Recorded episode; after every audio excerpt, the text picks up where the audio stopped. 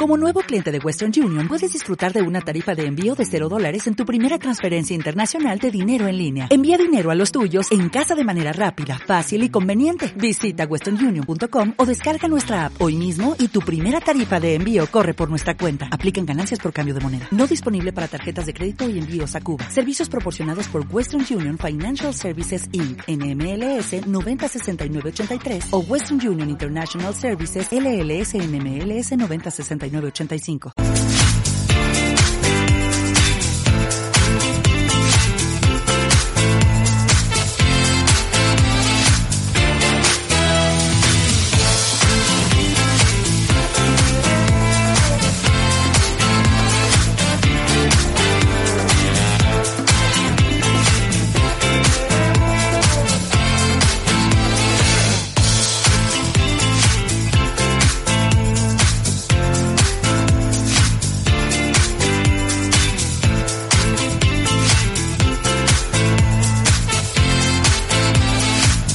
Buenos días a todos. Buenos días a todas. ¿Qué tal? ¿Cómo estáis? Queridos amigos y amigas de la radio. Queridos amigos y amigas de CLM Activa Radio. Estamos de vuelta, somos de actualidad, ya sabes, el magazine de la mañana, en vivo, en directo, emitiendo desde Ciudad Real para todo el planeta con saludos, siempre lo digo, para los siete continentes.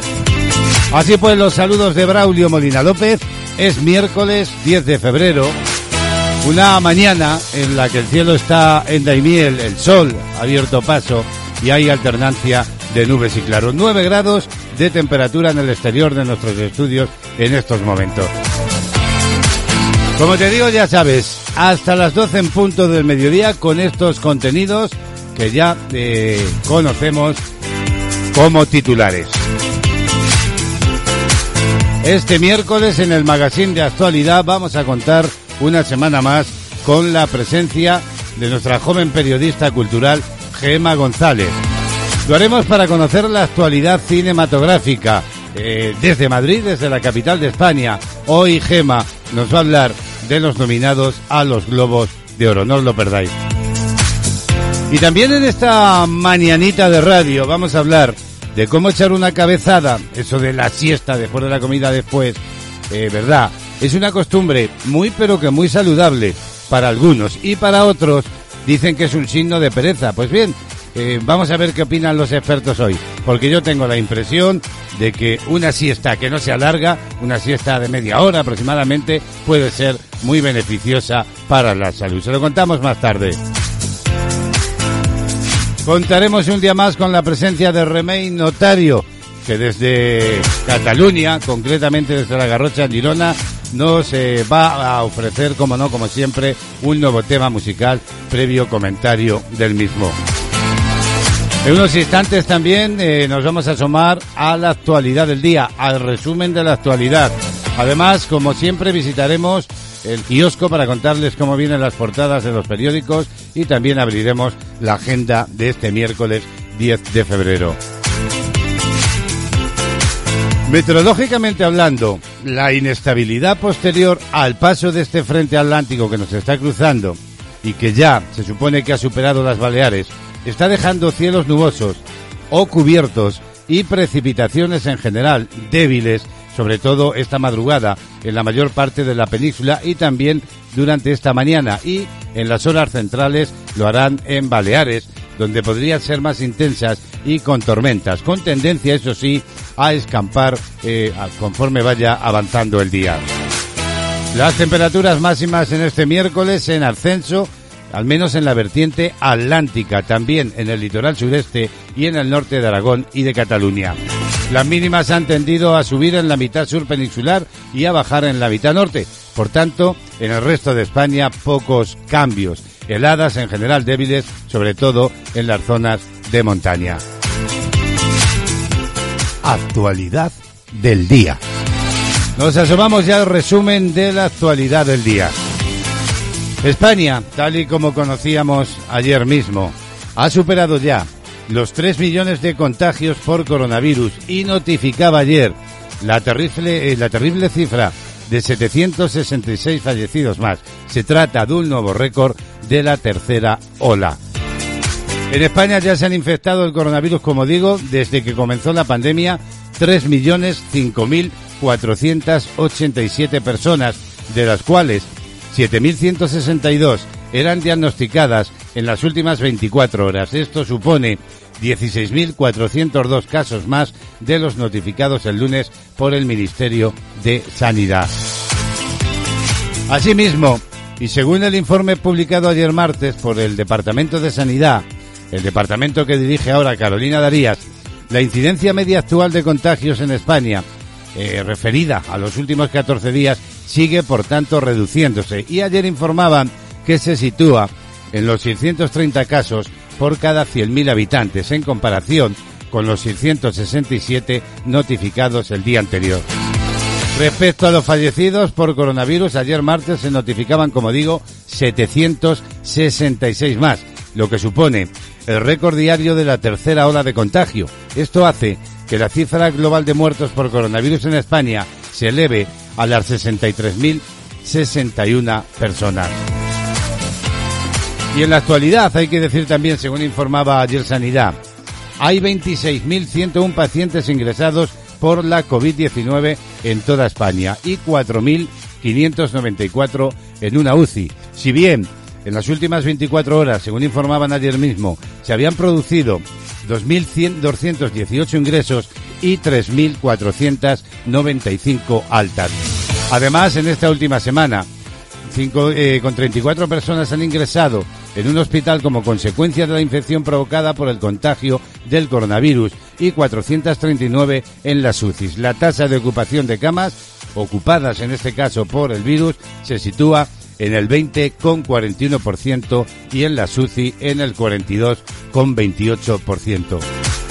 Y aquí, en Ciudad Real, en nuestra provincia, eh, caída de contagios, como cada martes estamos viendo en Ciudad Real, que ayer notificaba 106 nuevos positivos, aunque nueve muertes en la última jornada. Y es que la tercera ola evoluciona de forma positiva en Ciudad Real, que anota una nueva caída en esos contagios, aunque desde hace semanas todo eh, los martes se está registrando importantes reducciones. En los hospitales, los enfermos con COVID siguen a la baja, aunque en UCI todavía no hay variaciones. Los contagios, por tanto, por la COVID en Ciudad Real siguen, como decimos, a la baja en esta tercera ola. La Dirección General de Salud Pública de Castilla-La Mancha ha confirmado ayer martes 106 nuevos positivos en el último día, la menor cifra desde la Navidad. En unos instantes hablaremos de toda la actualidad relacionada con el SARS-CoV-2 y la pandemia. Pero antes, la jornada se dibuja con otros asuntos que queremos ahora resumir. El gobierno va a buscar un acuerdo, lo hará in extremis, según informa público.es, sobre los riders en la última reunión negociadora. Este mismo miércoles, el Ministerio de Trabajo, los sindicatos y las patronales se reúnen por primera vez para tratar de buscar un acuerdo sobre la regulación de las denominadas plataformas digitales. Los de Yolanda Díaz ya advirtieron de que legislarán aunque el empresariado no se sume al consenso. Y es que el acuerdo, según informa público.es, el acuerdo sobre la regulación de las denominadas plataformas digitales se va a buscar hasta el último momento en el diálogo social, pero el Ministerio de Trabajo sigue teniendo claro que si la patronal no se suma a este consenso, va a legislar de todas formas, tomando como punto de partida la última propuesta presentada. Más asuntos. La audiencia aplazaba la declaración de Luis Bárcenas sobre la caja B del Partido Popular y lo hacía por el contagio de coronavirus de un acusado. El tribunal aceptaba la petición del exgerente del Partido Popular, Cristóbal Páez, y revisará el próximo lunes si su estado de salud permite reanudar la vista. La decisión supone que las declaraciones de Bárcenas Páez y los otros tres acusados no comenzarán hasta al menos el 15 de febrero. El Tribunal de la Audiencia Nacional acepta así la petición de Páez que había mostrado su deseo de estar presente en la sala para prestar declaración y para escuchar las de los otros acusados. Y según informa al diario.es, Bárcenas está poniendo en el disparadero a Enrique López, el hombre fuerte del gobierno de Ayuso.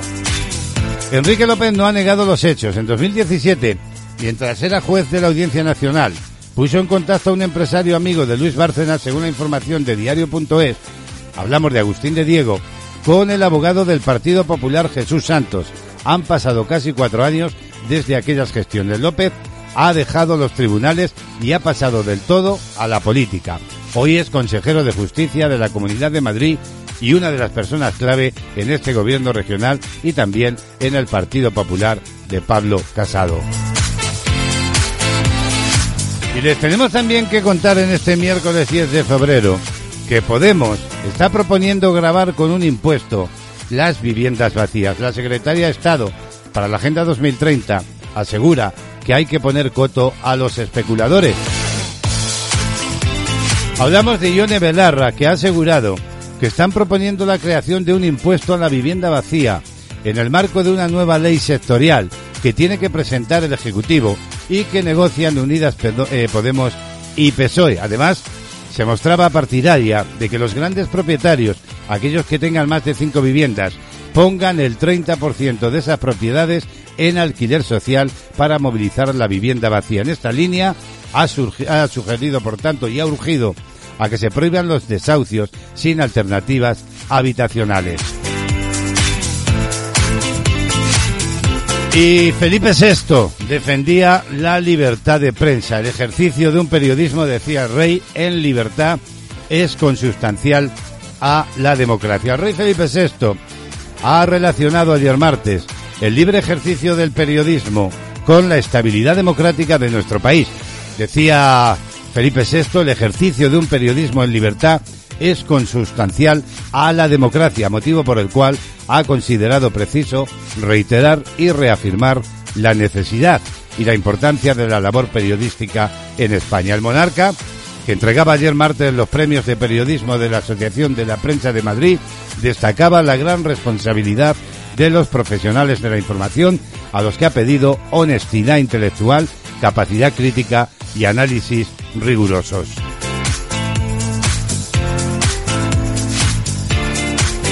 Y entramos ya de nuevo en la crisis sanitaria porque el efecto de la vacunación ya se está empezando a notar en las residencias, donde los brotes se han reducido ya un 38% desde el mes de enero. Sanidad no publica datos oficiales sobre la incidencia entre usuarios, pero sí semanales sobre los brotes. Y se observa ya en esa estadística un descenso desde mediados de enero que no se da en otros ámbitos. Los profesionales achacan parte incuestionablemente a la vacunación, aunque influyen otros factores y aún hay que consolidarlos. Hace casi un año, cuando estalló la crisis del coronavirus en España, las residencias de ancianos fueron, recordemos, los primeros lugares que se cerraron. También fueron el dramático escenario de la mitad de las muertes que se cobró la COVID-19, tanto de la primera ola como de la segunda. Por esa razón, se convirtieron también en el escalón inicial de la estrategia de la vacunación, a donde llegaron los primeros sueros el 27 de diciembre. Un mes y medio después parece empezar tímidamente a notarse el efecto de esa decisión. Los brotes semanales notificados se han reducido de 245 que hubo la semana del 21 de enero con 1.907 casos asociados a los 89 de la del 4 de febrero con 1.257 contagiados. Y precisamente el miedo a la COVID ha disparado la jubilación anticipada de médicos y profesores. Y es que los efectos de la pandemia del coronavirus en las personas de riesgo y sobre todo en los más mayores se han visto reflejados en diferentes estadísticas, pero hasta ahora no se había puesto el foco en los que estuvieron en la primera línea, los médicos o los que tuvieron un trato directo con los ciudadanos, profesores y funcionarios de atención al público.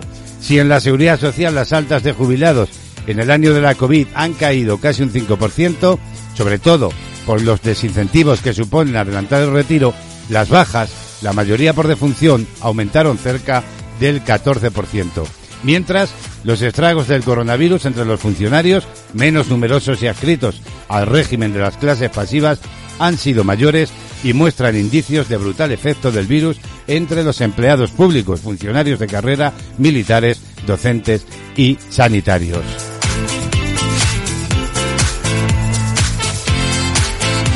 Y a 16 minutos para las 11 de la mañana les contamos también que la justicia ha dado la razón a los hosteleros y hoy miércoles podrán reabrir los bares en Euskadi. Según informa la cadena SER, contra todo pronóstico, el Tribunal Superior de Justicia da la razón a las asociaciones de hosteleros y decreta la suspensión cautelar del decreto que ordena el cierre de los establecimientos hosteleros en Euskadi en los municipios en rojo, es decir, con una incidencia superior a los 500 positivos por 100.000 habitantes en los últimos 14 días.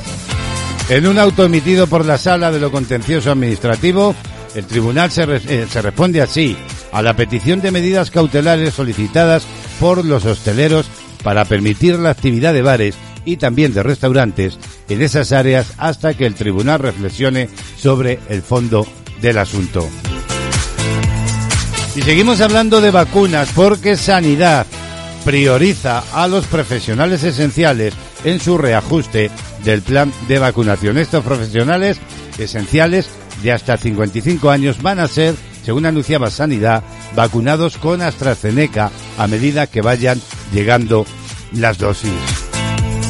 Acorde, por tanto, a la nueva estrategia de vacunación trazada por el Ministerio, los próximos grupos poblacionales en recibir la vacuna contra el coronavirus serán los cuerpos y fuerzas de seguridad del Estado, también los bomberos, el personal de emergencias, protección civil y forestales, el ejército y los docentes de infantil, según adelantaba la cadena SER.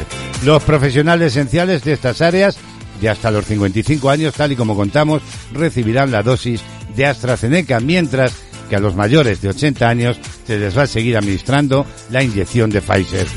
También serán inmunizados con las inyecciones de AstraZeneca los forenses, los fisioterapeutas, farmacéuticos, protésicos dentales, logopedas, el personal de psicología clínica, los técnicos de salud pública de vigilancia epidemiológica y los trabajadores de instituciones penitenciarias. ¿Y cómo está la situación de la crisis en esta jornada, en este miércoles 10 de febrero? Pues bien, la Comisión de Salud Pública del Sistema Nacional de Salud ha actualizado la estrategia tal y como acabamos de contar de vacunación frente a la COVID-19, definiendo esos nuevos grupos. El martes, también ayer, ha destacado otro hecho, y es que España, volvemos a insistir, superaba los 3 millones de contagios desde que comenzó la pandemia. A pesar de la reducción del número de contagios y de la incidencia acumulada en la última semana y media, que sigue muy por encima, hay que decir, del umbral de la alerta roja, 630 casos, cuando el umbral está definido en 250 las muertes por coronavirus han seguido aumentando y ayer se superó el pico de la tercera ola y lo hizo con una cifra de 766 fallecimientos, una cifra lamentable. Así están las cosas, en unos instantes en el diario de la pandemia vamos a actualizar toda la información. 13 minutos para las 11 de la mañana, esto es Castilla-La Mancha Activa Radio de actualidad.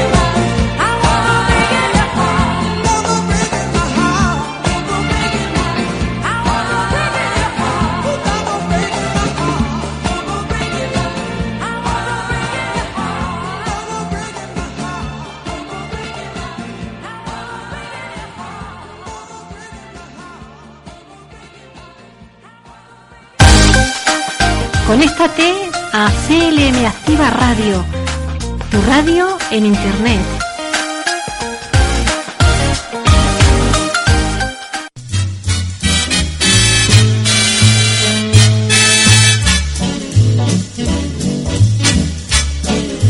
Ocho minutos para las once de la mañana, 10 grados de temperatura en el exterior. Lo comentábamos hace un instante. Sanidad va a empezar a vacunar a policías, bomberos o profesores y lo hará con las dosis de AstraZeneca. La Comisión de Salud Pública ha definido ayer martes nuevos grupos que tendrán prioridad a la hora de recibir la vacuna de AstraZeneca y la Universidad de Oxford y en este marco va a priorizar a los trabajadores de servicios esenciales, como son los miembros de las Fuerzas Armadas, los funcionarios de prisiones, miembros de cuerpos de seguridad, bomberos o profesores. En la reunión celebrada ayer martes con la presencia del Ministerio de Sanidad y las comunidades autónomas, se ha seguido avanzando en la estrategia de vacunación y se han definido esos nuevos colectivos a vacunar con AstraZeneca, que incluyen personas en activo de hasta los 55 años de edad, según ha informado el Ministerio de Sanidad. Así, según informa el independiente.com, se ha establecido un nuevo subgrupo dentro del personal sanitario y sociosanitario que contempla a los colectivos en función del riesgo de exposición de la actividad laboral. De esta forma, dentro del grupo 3 se establece un subgrupo 3B que, entre otros, contempla fisioterapeutas, también terapeutas ocupacionales, personal de oficinas de farmacia, medicina legal, servicios de ayuda a domicilio, centros de menores y de centros de día. También se incluye a los trabajadores de instituciones penitenciarias. Asimismo, se ha definido el grupo 6 de colectivos con una función esencial para la sociedad, en la que se incluye a las fuerzas y cuerpos de seguridad, como son la Policía Nacional, la Guardia Civil, la Policía Autonómica y las policías locales. Otro personal también de emergencias, como los bomberos, así como los miembros de las Fuerzas Armadas. Y en este grupo también incluyen docentes y personal de educación infantil y necesidades educativas especiales y docentes de primaria y secundaria. En la reunión también se valoraba la buena noticia de que España tenga disponibles tres vacunas autorizadas para su uso en población y se espera que en los próximos meses otras vacunas se incorporen al portfolio. ¿Y qué pasa con las reacciones de las vacunas? Sanidad detectado, según la razón.es, ocho casos de anafilaxia entre los vacunados contra la COVID con la dosis eh, de Pfizer. La Agencia Española de Medicamentos y Productos Sanitarios no ha identificado ninguna reacción adversa hasta ahora desconocida que pueda constituir un motivo de preocupación en las vacunas contra la COVID-19. Hasta el 24 de enero se habían administrado ya en España 1.131.805 dosis, habiéndose recibido 1.555 notificaciones de acontecimientos adversos. Todo ello, según recoge este organismo dependiente del Ministerio de Sanidad en su segundo informe de macrovigilancia sobre la campaña de inmunización emprendida en España el pasado 27 de diciembre. Los acontecimientos adversos detectados son los ya reconocidos por los propios laboratorios fabricantes. Entre ellos, los más frecuentes son trastornos generales como la fiebre, dolor en la zona de la inyección, del sistema nervioso central como la cefalea o mareos y del aparato digestivo, con náuseas o diarrea. Con respecto a los casos de anafilaxia detectados en Noruega en ancianos frágiles vacunados con la Comirnaty eh, con desenlace mortal, la agencia recuerda que se han revisado todas las notificaciones con este desenlace en personas de cualquier edad a nivel mundial. Estos casos, dicen, ocurrieron en pacientes con diversos tratamientos y enfermedades de base, cuya progresión explica el desenlace, sin que pueda establecerse relación con la vacuna. El comité concluyó que no es necesario tomar ninguna medida en relación a las recomendaciones de uso para este grupo de edad. La agencia se centra en España y subraya que la mayoría de las personas vacunadas hasta el 24 de enero eran mujeres, en concreto el 70%. Y en lo que se refiere a los efectos adversos, el 89% han sido comunicados por los profesionales sanitarios y el 11% por los ciudadanos. La mayoría de las notificaciones corresponden a mujeres en un 82% y a personas de entre 18 y 64 años. En lo que se refiere a la vacuna de Pfizer, además de esos trastornos generales del sistema nervioso, gastrointestinales o musculoesqueléticos, también figuran algunos efectos cardíacos, oculares o hepatobiliares. España ha identificado además ocho casos que cumplen criterios de anafilasia, siendo actualmente, según esta información de la razón, eh, la tasa notificada de 7,2 por millón de dosis administradas. La agencia cuenta con la colaboración de la Asociación Española de Alergología e Inmunología para la revisión de estos casos. La mayoría de los casos de anafilasia ocurrieron en mujeres, siendo la mediana de, de edad de 33 años. En cinco de los casos constaban antecedentes personales de urticaria o alergia a medicamentos o alimentos.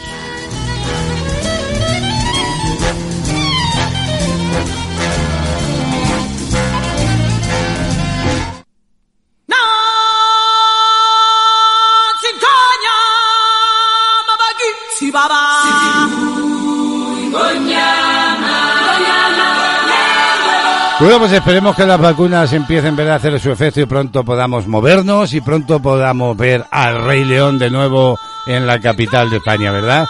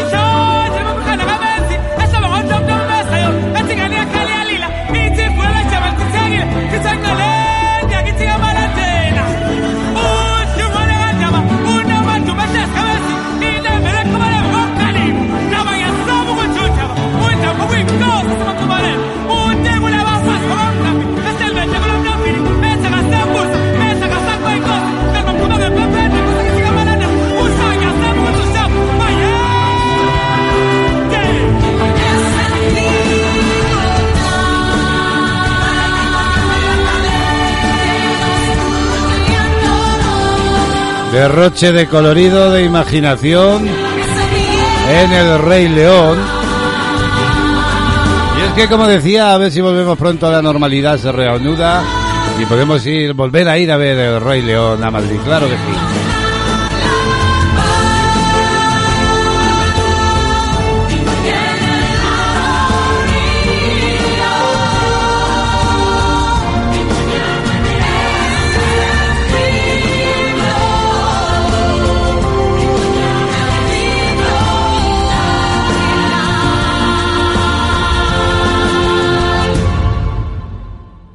Agenda del día. Bueno, pues parece que el sol va calentando un poquito más, aunque hace una jornada bastante fresquita, ¿verdad? 11, 3 minutos, abrimos ya la agenda del miércoles. ¿Y hoy a quién felicitamos? Bueno, pues miramos el santoral y felicitamos a quienes se llamen Escolástica, Jacinto y Amancio. Muchas felicidades. Vamos ya con los números de la suerte. El número premiado en el sorteo de ayer martes 9 de febrero del cupón diario de la 11 ha sido el 4385 y la serie 010 de ese mismo número era agraciada con la paga de 36.000 euros al año durante 25 años. Ojito con la combinación ganadora del abonoloto y suerte. 10, 15, 25, 26, 29 y 41. Complementario número 6, reintegro el 0. Seguimos con la agenda, echamos un vistazo ahora a las efemérides, aquellos acontecimientos que tenían lugar un día como hoy. En el año 1519, de Santiago de Cuba zarpa, eh, lo hace rumbo a México, la expedición de Hernán Cortés. Tras 10 días de navegación, llegarían a la isla de Cozumel, desde donde se dirigirían hacia Tabasco. También un 10 de febrero de 1763 se pone fin a la guerra llamada de los siete años. Y por último, en 1851, un día como hoy, en la capital de España, y con gran concurrencia de público, se inaugura la línea de ferrocarril que une Madrid con la ciudad de Aranjuez.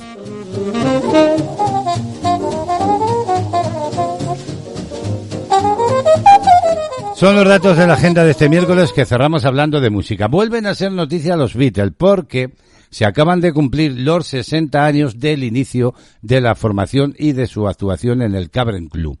Se cumplen, por tanto, como digo, 60 años de esas primeras actuaciones de unos entonces no tan popular Beatles que subieron por primera vez al escenario del Cavern Club, un local este de su Liverpool natal y en el que ofrecerían más de 300 conciertos durante algo más de dos años y medio. Solo se bajarían de él para embarcarse en el viaje que les convertiría en el grupo más famoso de la historia de la música. Los Beatles debutaron en el The Cavern en el, el 9 de febrero de 1961 en una sesión de mediodía horario en el que por entonces algunos clubes ofrecían conciertos de manera habitual coincidiendo con la hora del almuerzo. El grupo actuó de, desde las 13 a las 14 horas de la tarde y cobró en esa primera actuación 5 libras a repartir entre sus por entonces cinco miembros, es decir, una libra para cada uno. John Lennon, Paul McCartney, George Harrison, bueno, bien, eh, y también el sustituto de Ringo Starr como batería, así como Stuart, quien abandonó la banda poco después. Fue allí donde se obró el milagro cuando Brian Stein les propuso representarles tras quedar impactado por su actuación. Stein logró un contrato discográfico para el grupo tras la salida del batería Peter Biss y el giro estético de los integrantes. Así pues, The Cabaret Club se convirtió así en el escenario de un encuentro llamado a marcar la historia de la música moderna hasta la última aparición del grupo, que sería un 3 de agosto de 1963, poco antes de poner rumbo a los Estados Unidos de América. Los Beatles cerrando hoy la agenda.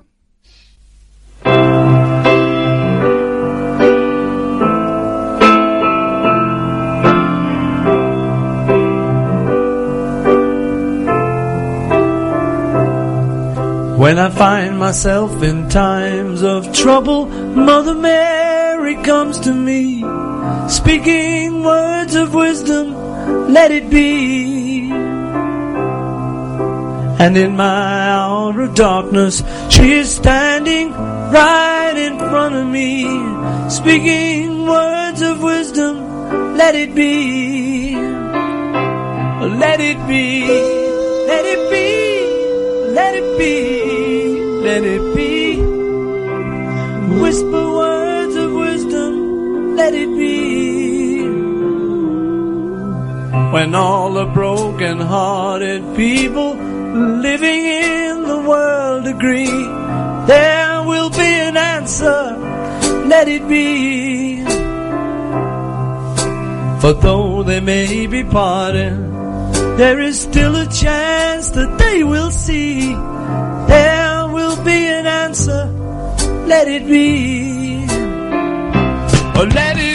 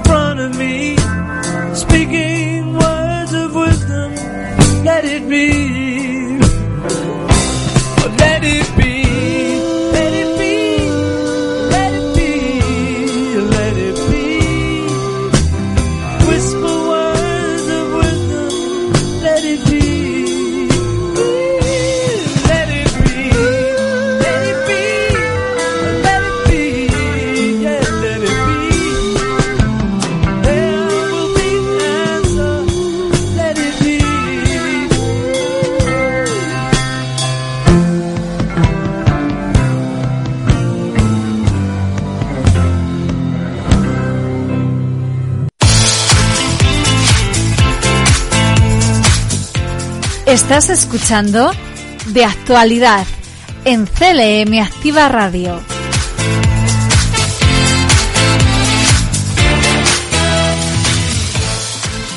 Kiosco de prensa.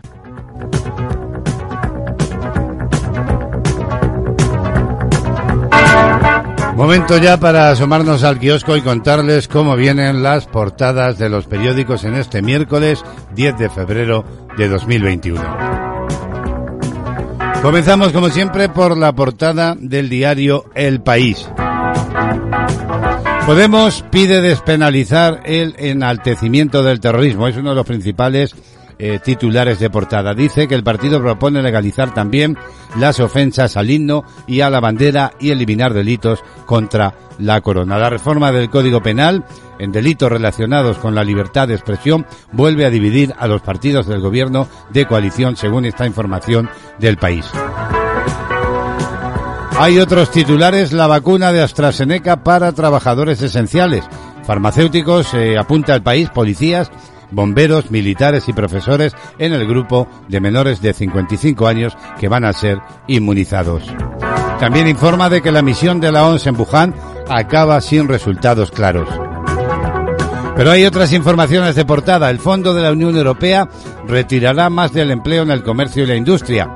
El gobierno prevé que el comercio, las actividades profesionales y la industria se beneficien de dos tercios de los empleos creados a partir de los fondos europeos, todo ello según un documento del Ministerio de Economía. Y el sótano trampa del textil marroquí. La muerte de 28 obreros electrocutados en un taller de Tánger retrata, dice el país, un sector precario. Dice la información que funcionarios marroquíes investigaban ayer la tragedia ocurrida el lunes en un taller textil de Tánger, donde 28 personas murieron electrocutadas en un sótano y inundado por la lluvia torrencial. Y el Senado de Estados Unidos inicia el juicio político a Trump. Es un titular en el que podemos ver junto a una fotografía en el Capitolio. Portada ya de Diario ABC, imagen para Su Majestad Rey Felipe VI y titula eh, declaraciones de Felipe VI, sin libertad de expresión y de información no hay democracia. El rey apunta en sus títulos ABC, defiende en la entrega de los premios de la Asociación de la Prensa de Madrid el ejercicio del periodismo en libertad sin amenazas ni coacciones. Otra de las informaciones de portada, la trama de ayudas a Isofotón señala a tres ministros. Dice ABC que la juez investiga a 37 antiguos cargos de la Junta de Andalucía por los más de 80 millones en créditos, avales y fondos concedidos en la etapa socialista. Nos vamos ya hasta la portada del diario El Mundo. Titulares, Iglesias es una caricatura que no mide ni su propio personaje. Estupor, dice el mundo, entre los ministros del PSOE por el cuestionamiento de la democracia española. Los miembros socialistas, apunta esta información del Ejecutivo, ven en el eh, alineamiento con Putin la enésima llamada de atención del vicepresidente que ni está en la acción de gobierno, ni en la gestión, ni hace nada. Y Borrell defiende su silencio en Moscú. No quise enzarzarme, es otro de los titulares. Además, completan la portada del diario El Mundo otras informaciones. Montero y Planas fueron a la reunión investigada por la corrupción del Isofón. Y Casado se desmarca ahora de Rajoy y revela que le plantó el 1O. Clave internacional destaca Colombia concede el estatus de refugiado a un millón de venezolanos y completa la portada con el 25% de clase en español es un contrasentido y se hará otra cosa. Carles Martínez hablando de política educativa de la Generalitat.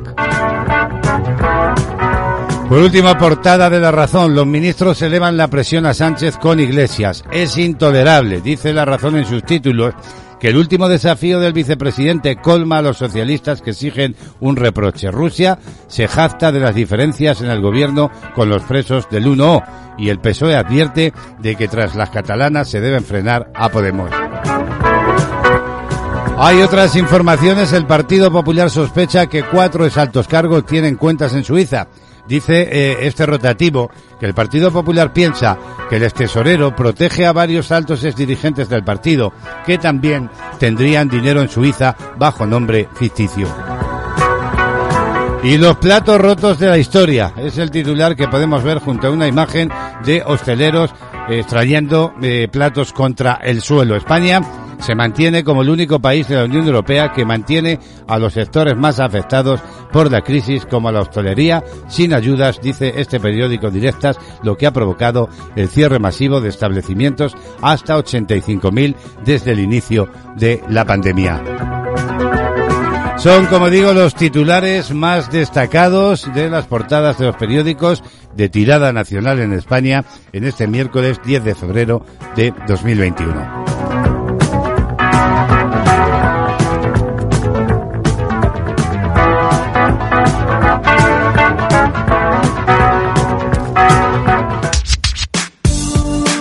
Somos tu compañía.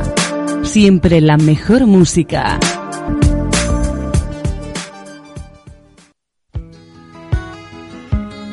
Vamos a seguir poniéndole buenos ritmos a esta mañana. Y es que la música nos acompaña allá donde vamos con grandes éxitos como este de Doctor Who.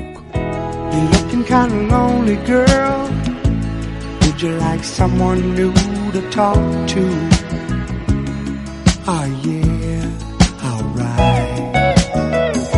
I'm feeling kind kinda lonely too, if you don't mind.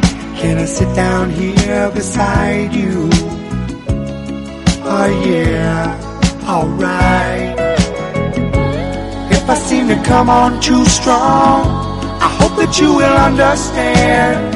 I say these things cause I'd like to know if you're as lonely as I am. And if you'd mind sharing the night together. Yeah. Sharing the night together. Yeah. Sharing the night. We could bring in the morning, girl, if you wanna go that far. And if tomorrow finds us together right here, the way we are, would you mind sharing the night together? Yeah, sharing the night together. Yeah, sharing the night. Would you like to dance with me and hold me? You know I wanna be holding you. Oh yeah, like I do when I see in your eyes that you're liking it, I'm liking it too. Oh yeah, alright. Like to get to know you better. Is there a place where we can go? Where we can be alone together and turn the lights down low and start sharing the night together.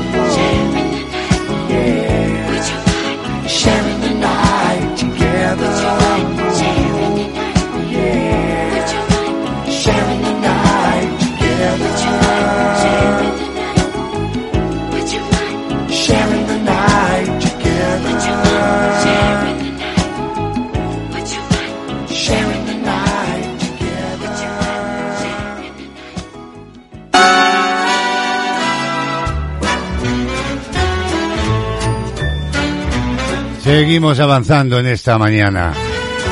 Esta mañana radiofónica en Castilla-La Mancha, Activa Radio. Y hablamos ahora de la siesta y de cómo dormir una siesta, que eso sí, que sea corta, por la tarde sobre todo, mejora la agilidad mental. Y es que, según un reportaje del confidencial.com, echar una cabezada después de comer es una costumbre muy saludable, para algunos y para otros un signo de pereza. La ciencia es clara, sestear tiene beneficios, siempre y cuando su duración sea limitada. La siesta es uno de los tipicales panis, ¿verdad? Por decirlo así, aunque el ritmo de vida actual hace que cada vez sea, eh, digamos, más difícil cumplir con la tradición, de forma que el placer de sestear queda prácticamente relegado al verano o a las vacaciones. Por el contrario, otros países no llevan la fama de ser sesteros, pero la ponen en práctica sin dar ninguna publicidad, como es el caso, por ejemplo, de Alemania, de Estados Unidos o de Reino Unido. En otros estados, la siesta alcanza la categoría de sagrada y está fuertemente arraigada en su cultura. Así sucede, por ejemplo, en China. También en Japón tienen su célebre Inimueri, que suena muy bien, pero traído a nuestro país no es más que dar una cabezada, sobre todo en el trabajo o en el transporte público. De hecho, tal es la importancia que tiene que numerosas investigaciones en torno a estos descansos han sido realizadas por científicos chinos. Uno de los trabajos más recientes eh, es el de un equipo de científicos de la Universidad de Shanghái, que ha encontrado que la siesta, después de comer, con una duración de más de cinco minutos y menos de dos horas, mejora la función cognitiva, incluidas la orientación, también la memoria, el lenguaje, en fin, sobre todo en personas mayores de 60 años. Y otro hallazgo sorprendente, los cumplidores con la costumbre de esta siesta presentan niveles de triglicéridos más altos, tal vez por un estilo de vida más sedentario, pero dentro de los límites normales. En este estudio que se ha publicado en una revista importante ha sido financiado por el Ministerio de Ciencia y Tecnología de China, lo cual es, digamos, ilustrativo de la importancia de esta costumbre y hasta qué punto tiene complicaciones como una potencial estratégica preventiva del deterioro cognitivo asociado al envejecimiento. Y no son solo los mayores los que se benefician de la siesta. También los escolares que descansan un rato después de comer mejoran su rendimiento, como ha encontrado el profesor Yang Jun Liu, creo que lo he dicho bien, ¿eh? de la Universidad de Pensilvania, un efecto que solo ha detectado en alumnos de origen chino. Además insiste en su argumentación. A lo largo de la infancia, los niños, este estudio habla de los niños estadounidenses, experimentan una disminución en la tendencia a dormir siestas, por lo que, digamos, están entrenados para eliminar la tendencia a dormir al mediodía. Por el contrario, en China, el horario escolar permite que los niños la mantengan. Sin embargo, a pesar de reconocer los efectos positivos de la siesta, los científicos chinos enfatizan que la siesta saludable tiene un límite de tiempo. No puede ser que te eches a la siesta y te levantes antes de acostarte, ¿verdad? Eso no sería siesta. Bueno, y es que eh, digo esto porque durante el pasado Congreso de la Sociedad Europea de Cardiología, que se celebró en Francia en agosto de 2020, en la Universidad Médica eh, que participaba también de China, advertían, antes de exponer su investigación, una opinión común, es que la siesta mejora el rendimiento y contrarresta las consecuencias negativas de la falta de sueño. Nuestro estudio desafía, decía, estas opiniones ampliamente difundidas. ¿Y qué pasa con el corazón y la siesta? Pues sí, también pasa. El trabajo al que hizo referencia recogió los datos de más de 300.000 personas de 20 estudios, de los que el 39% eran cumplidores de la siesta. Sobre esta muestra, estableció la relación entre el riesgo de muerte por cualquier causa y por enfermedad cardiovascular y dormir después de comer. El análisis encontró que las siestas largas, una siesta se considera larga cuando pasa de 60 minutos, de una hora. Bien, pues estos trastornos eh, se asociaron con un 30% más de riesgo de muerte por cualquier causa y un 34% más de probabilidad de enfermedad cardiovascular en comparación con no echarse a la siesta. La conexión fue más fuerte en las mujeres, que tenían un 22% más de probabilidad de morir si dormían siesta en comparación con las que no la cumplían.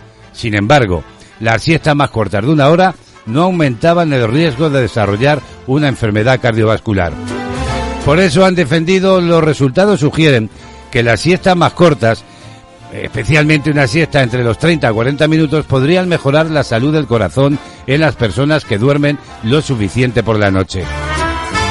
Pues sí, queridos amigos y amigas, y en la vista de estos resultados, el médico chino aconsejó dormir menos de una hora de siesta, pero para los que no tenemos el hábito de dormir durante el día, no hay evidencia convincente de comenzar a hacerlo, según decían los expertos. Por tanto, la recomendación es valorable, salvo para los hipertensos, que tal vez tengan que dormir la siesta por prescripción facultativa. Durante el Congreso Anual del Colegio Americano de Cardiología, el especialista griego Magnolis Caristratos expuso que dormir la siesta todos los días reduce la tensión arterial entre 3 y 5 milímetros de HG, los fármacos antihipertensivos, y lo hacen entre 5 y 7. Estos hallazgos son importantes porque un descenso de la presión arterial, tan pequeño como 2, puede reducir hasta un 10% el riesgo de un evento cardiovascular. Pues había un dicho que decía unos... No me acuerdo cómo era el dicho, lo siento. Unos tienen la fama y otros cardan la lana, decía el dicho, ¿verdad? Y es que en España hay fama de siesta y resulta que en países como Estados Unidos, China, Alemania y otros se echan más a la siesta que nosotros, pero no le dan tanta publicidad. Bueno, queridos amigos, una siesta corta sienta, pero que muy, muy bien.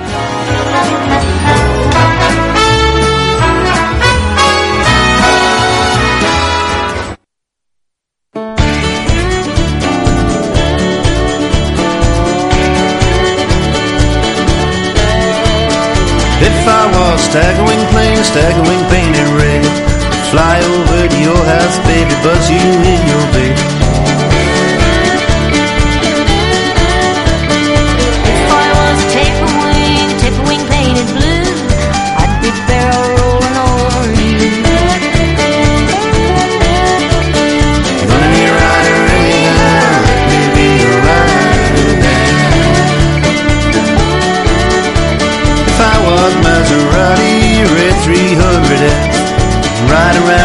us, baby, give you love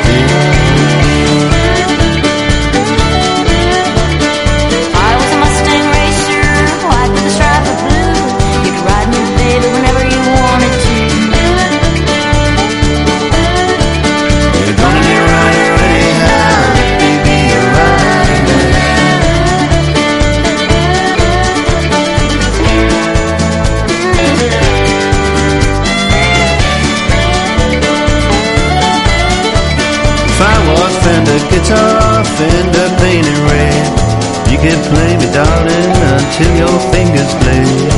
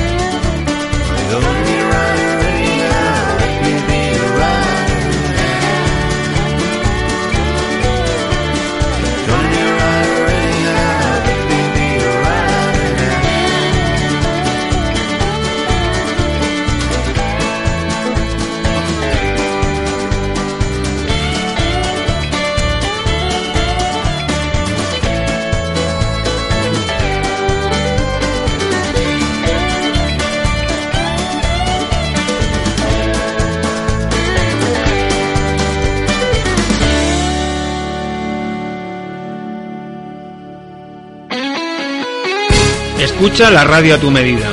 www.clmactivaradio.es Toda la información y entretenimiento hecho para ti.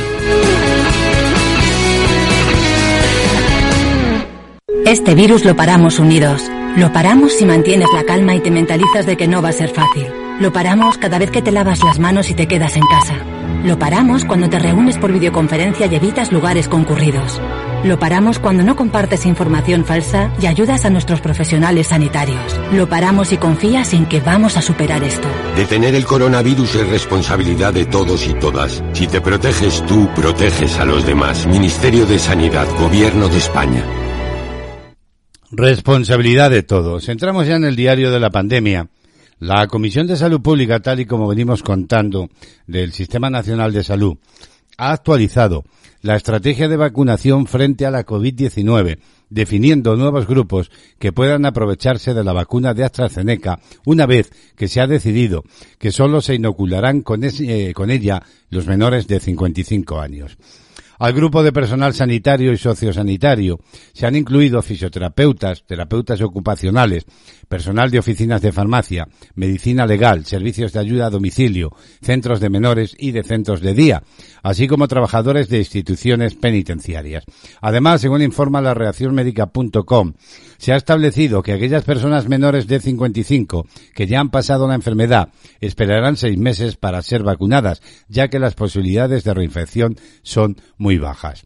Ayer martes también ha destacado otro hecho.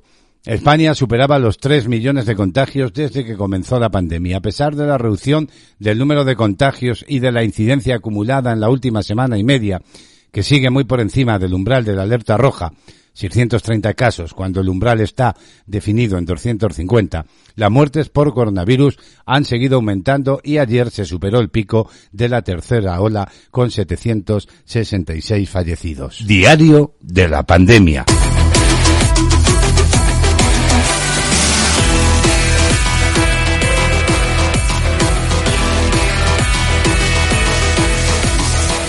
Y hoy comenzamos contándoles que el consejero de Sanidad de la Comunidad de Madrid, Enrique Ruiz Escudero, ha solicitado por carta a la ministra de Sanidad, Carolina Darías, que se establezca una cuarentena obligatoria de 10 días para los viajeros nacionales o residentes en España, procedentes de Brasil o Sudáfrica.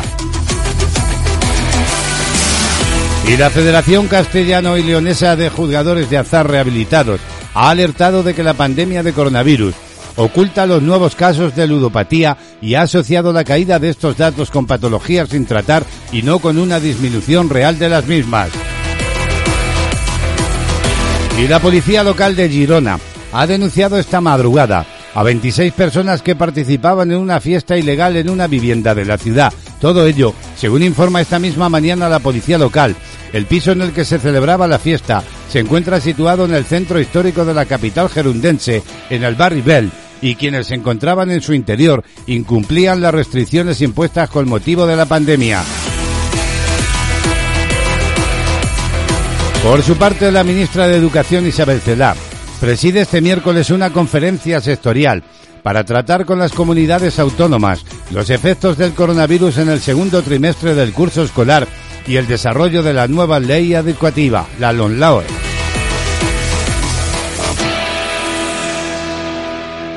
Y la Organización Mundial de la Salud, la OMS, ha informado de un descenso del 17% de los nuevos contagios globales de la COVID-19 la semana pasada, mientras que las muertes bajaron un 10%, unas cifras que estiman esperanzadoras pese al elevado número de países donde se detectan nuevas variantes del coronavirus.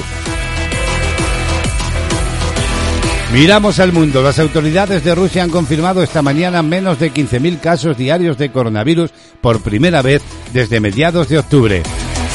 Mientras tanto, el Ministerio de Salud de China ha informado hace unos instantes de 21 nuevos coronavirus, 14 sintomáticos y 7 asintomáticos. Y en Perú se iniciaba ayer martes la primera fase del plan de vacunación contra la COVID-19, con la aplicación de las primeras dosis del inmunizador chino Sinopharm a personal sanitario. Y el presidente de Venezuela, Nicolás Maduro, ha anunciado ayer martes que las primeras 100.000 dosis de la vacuna rusa contra el coronavirus llegarán al territorio nacional la semana que viene. Mientras tanto, más de 50.000 personas se han contagiado de coronavirus en las últimas 24 horas en Brasil, por lo que el número de casos acumulados en aquel país se suma ya en millones.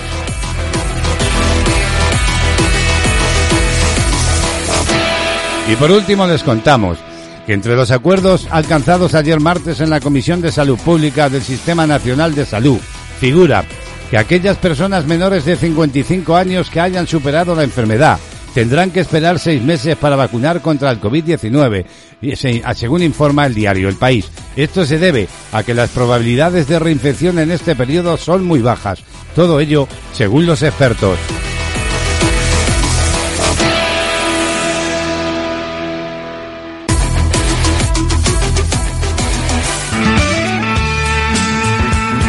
Panorama musical. Y es tiempo ya en de actualidad de una nueva entrega de Panorama Musical. Desde La Garrosa en Girona, desde Cataluña, Remey cada día nos ofrece un nuevo tema musical, eso sí, previo análisis y comentario de la canción. Hasta La Garrosa nos vamos y saludamos a Remey. Buenos días, bienvenida. Buenos días, Braulio. Saludos para todos los oyentes de CLM Activa Radio. Desde Olot, La Garrocha, una mañana más con todos vosotros en Panorama Musical. Sultan of Swing es una canción de la banda británica Dire Straits, de su álbum debut homónimo, la cual el líder de la banda Mark Knopfler escribió y compuso. Aunque fue lanzado por primera vez en 1978, Sería un año después en su relanzamiento cuando se convirtiera en un éxito tanto en el Reino Unido como los Estados Unidos americanos. Para la grabación de esta canción, los hermanos Mark y David Knopfler, junto al resto de la banda, se dirigieron a Londres con solo 100 libras. Debido a esta situación financiera adoptaron el nombre de la banda Dire Street, que podría traducirse como grandes apuros. Sultans of Swing es el tema más emblemático de la banda. Se trata de una canción que te hace sacar el espíritu rockero que todos tenemos dentro. Mark Knopfler lo logró manifestar de manera tan perfecta con Dire Straits. La canción no tardaría mucho en tener relevancia y se convertiría en uno de los grandes éxitos del grupo a nivel internacional. La inspiración para la canción vino después de presenciar a una banda de jazz tocando en la esquina de un pub prácticamente desierto en Deptford, al sur de Londres. Al final de su actuación, el cantante anunció que eran los Sultanos Swing y Knopfler encontró algo divertido el contraste entre la apariencia alocada del grupo, su entorno y su grandioso nombre. Así Mark muestra su debilidad por la música jazz y los estilos parecidos. Con un giro de 180 grados, Mark Knopfler decide cambiar de técnica para tocar la guitarra, dejando de lado cualquier plumilla y usando la técnica para tocar con los dedos. Decir que el sonido característico de la guitarra de Knopfler se consigue punteando las cuerdas de dentro hacia afuera, algo nunca visto en la música. Hoy en Panorama, el tema más emblemático de Dire Street, Sultan of Swing. Con ellos os dejo y con el deseo de que paséis una feliz jornada. Nos encontramos de nuevo mañana. Hasta mañana, adiós amigos. Gracias, Remey. Todo un temazo el que nos traes hoy a Panorama. Los Dire Straits y este Sultan of Swing, los sultanes del swing.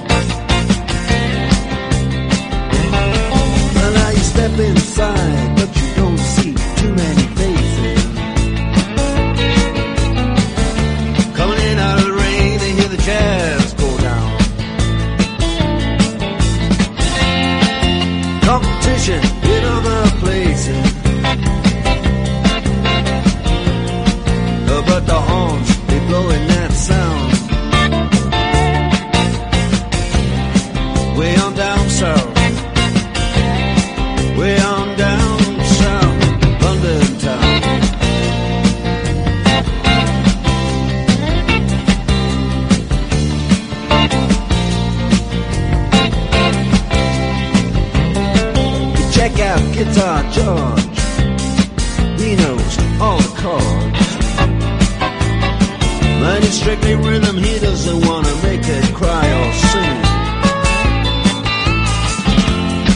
If any old guitar is all he can afford, when he gets up under the lights to play his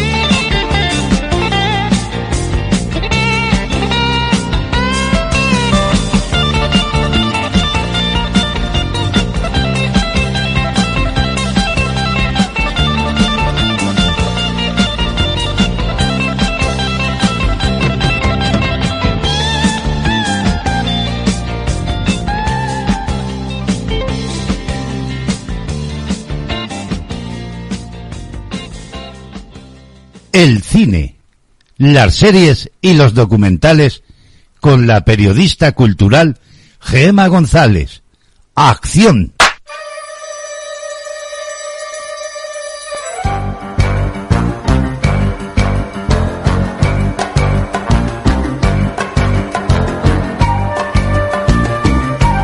Es tiempo ya en el magazine de actualidad de asomarnos a la actualidad cinematográfica de la semana. Desde Madrid, desde la capital de España, nuestra joven periodista cultural Gema González nos pone al día en todo lo que acontece en el mundo del cine. Esta semana, los nominados a los Globos de Oro. Hasta allí nos vamos. Buenos días, Gema, bienvenida. Buenos días, queridos oyentes de Castilla-La Mancha Activa Radio. Bienvenidos un día más a El Cine, tu espacio de actualidad en el mundo del cine. El pasado 3 de febrero se dieron a conocer los nominados a los Globos de Oro. Sarah Jessica Parker y Taraji Henson fueron las encargadas de desvelar las candidaturas a los premios que entrega la Asociación de la Prensa Extranjera de Hollywood.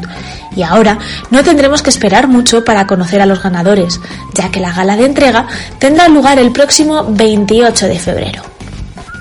Esta 78 edición de los Globos de Oro va a ser presentada por cuarta vez, que no consecutiva, por Tina Fey y Amy Poehler, que lo harán por primera vez de forma telemática, al igual que el resto de los invitados. Así, todos los ganadores recibirán sus estatuillas desde el salón de casa, siguiendo con el ejemplo de los semis el pasado mes de septiembre. De momento, hay dos premios que ya tenemos claros. El premio Cecil B. DeMille a toda una carrera en el mundo del cine que será para Jane Fonda y el premio Carol Barnett a la trayectoria en televisión que ha recaído en Norman Lear. Netflix es la gran triunfadora en el número de nominaciones, sumando un total de 42, 22 en los apartados de cine y 20 en los de televisión, pulverizando así a la competencia. Para que os hagáis una idea, Amazon ocupa el segundo lugar en cine con 7 candidaturas, mientras que HBO lo hace en televisión también con 7. Y ya sin más dilación, vamos con la lista de los nominados. Para mejor película drama estarían Nomaland, Mank, El Padre, Una joven prometedora y El juicio de los siete de Chicago. Así como para mejor película musical o comedia estarían Borat, la, secuela, la película film secuela, Hamilton, Music, Palm Spring y The Prom. Para mejor dirección sería Emerald Fennett para Una joven prometedora, David Fincher para Mank, Chloe Zhao para Nomaland, Regina King para One Night in Miami y Aaron Sorkin por El juicio de los siete de Chicago. Para mejor actor en drama estarían Riz Ahmed para Sound of Metal, Chadwick Boseman por La madre del blues, Anthony Hawkins por El padre, Gary Oldman por Mank y Tahar Ramin por The Mauritania. Para mejor actriz también de drama, Viola Davis por La madre del blues, Andra Day por The United States contra Billy, Frances McDormand por Nomaland, Carey McCulligan por Una joven prometedora y Vanessa Kirby por Fragmentos de una mujer. Para mejor actor musical o comedia, Sarah Sacha Baron Cohen por Borat, película film secuela, James Corden por The Prom, Lin Manuel Miranda por Hamilton, Andy Samberg por Palm Spring y Deb Patel por La increíble historia de David Copperfield. Así también para música comedia, pero en mejor actriz, sería María Bacalova por Morat, película film secuela, Kate Hudson por Music, Michelle Pfeiffer por French Exit, Rosamund Pike por I Care A Lot y Anna Taylor-Joy por Emma. Para mejor actor de reparto en una película sería Sacha Baron Cohen por El juicio de los siete de Chicago, Daniel Kaluuya por Judas y el, y el Mesías Negro, Jared Leto por Los pequeños detalles, Bill Murray por On the Rocks y Lexley Odom Jr. por One Night in Miami. Para mejor actriz de reparto sería para Glenn Close por Hillbilly, una, una elegía rural, Olivia Colman por El Padre, Judy Foster por The Mauritanian, Amanda Seyfried por Mac y Elena Zengel por Noticias del Gran Mundo. Para mejor guion estarían Emerald Fennett por Una joven prometedora, Jack Fincher por Mank, Aaron Sorkin por El juicio de los siete de Chicago, Chloe Zhao por Nomaland y Florina Seller y Christopher Hampton por El Padre. Para mejor banda sonora, Alexander Delstan por El cielo de medianoche, Ludwig Goranson por Tenet, James Newton Howard por Noticias del Gran Mundo y tres, Trent Reznor y Atius Ross por Soul y también por Mank. Tienen una doble nominación. Para la mejor canción original sería Yosin por La vida por delante, Speak Now de One Night in Miami, Tigres y Twin de The United States contra Billie Holiday, Fact for You de Judas y el Mesías Negro y Hear My Voice del Juicio de los Siete de Chicago. Para la mejor película de animación tendríamos la segunda parte de Los Cruz, Más allá de la luna, Onward, Soul y Wolf Walkers. Para la mejor película de habla no inglesa estaría Otra Ronda, La vida por delante, Minari, Historia de mi familia, La Llorona y Us. Para mejor serie drama estaría The Mandalorian, The Crown, Lovecraft Country, Ozark y Rachel. Para mejor serie de comedia tendríamos Emily en París, Ted Lasso, The Flight Attendant, Stitch Creek The. Para mejor miniserie o telefilm tendríamos Gente Normal, Gambito de Dama, The Undoing y Small Axel. Para mejor actriz de serie en drama tendríamos a Olivia Colman por The Crown, Judy Foster por Killing Knife, Emma Corrin en The Crown también, Laura Linnelli en Ozark y Sarah Paulson por Rachel. Así como para actor de serie en drama, tendríamos a Jason Bateman por The Ozark, Josh O'Connor por The Crown, Bob, Oderlick por Better Call Saul, Matthew Rings por Perry Mason y Al Pacino por Hunters. Para mejor actor de serie en comedia tendríamos a Don Cheadle por Black Monday, Nicholas Hoult por The Great, Eugene Levy por The Cheetah Creek, Jackson Sudeikis por Ted Lasso y Rami Youssef por Rami. Para mejor actriz de serie en comedia tendríamos a Lily Collins por Emily en París, Kaley Cuoco por The Fly Attendant, Elle Fanning por The Great, Catherine O'Hara por Script Creek y Jane Levy por la extraordinaria Placelik de Zoe. Para mejor actor de miniserie o telefilm tendría a Brian Caston por Your Honor, Jeff Daniels por La Ley de Comi, Ethan Hawke por El pájaro carpintero, Hugh Grant por The Undoing y Mark Ruffalo por La innegable verdad. Para mejor actriz miniserie o telefilm tendríamos a Anya Taylor-Joy por Gambito de Dama, Sicha Haas por An Antherdorsk, Nicole Kidman por The Unknowing, Kate Blanchett por Mr. America y Daisy Edgar Jones por Gente Normal. Y ya para ir terminando, tendríamos a mejor actor de reparto en serie, miniserie o telefilm a John Boyega por Small Eyes, Brendan Gleeson por La Ley de Comi, Dan Levy por Screen Creek, Jim Parsons por Hollywood y Donald Sutherland de Andoy, por The Andoy. Y por último, para mejor actriz de reparto en serie, miniserie o telefilm, tendríamos a Gillian Anderson por The Crown, Elena Bonham Carter por The Crown, Julia Garner por Oscar, Amy Murphy por Script Script y Cynthia Nixon por Rachel. En fin, en dos semanas y media sabremos quiénes han sido los agraciados y veremos qué producción se ha llevado más estatuillas. Que paséis buena semana y hasta el próximo miércoles. Gracias, Gema. Feliz día para ti.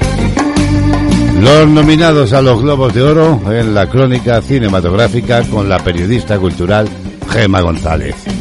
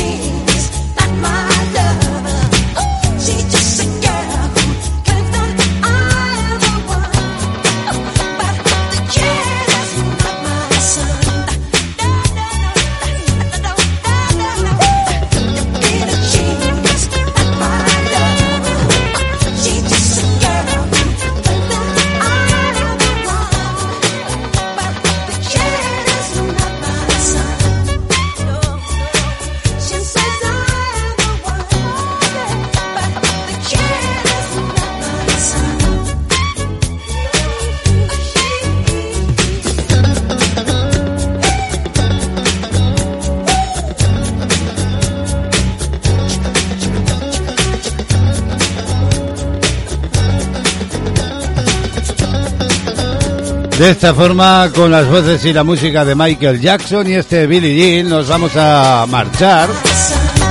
Y es que la hora premia al filo ya de las 12 del mediodía. De actualidad lleva la firma de Braulio Molina López. En las mañanas de CLM Activa Radio. Encantado como siempre de compartir este tiempo de radio y es que la programación de Castilla-La Mancha Activa Radio continúa y ahora nos piden paso en unos instantes en el espacio Atrévete a pensar con Cruces Aldea. Conéctate a ti mismo. ¿Cuántas veces nos hemos preguntado qué significa realmente esta frase? Pues bien, la respuesta está en unos instantes en esta sintonía con Cruces Aldea. Nosotros nos vamos, pero volvemos mañana jueves y lo hacemos, entre otras cosas, con Rubén Rincón, nuestro estilista peluquero, que estará una semana más en nuestros micrófonos para esos sabios consejos que nos da para estar guapos y guapas y tener un cabello sano. Los saludos de Braulio Molina López en el nombre de todo el equipo, que sigáis disfrutando de la radio y del día. Hasta mañana amigos, adiós.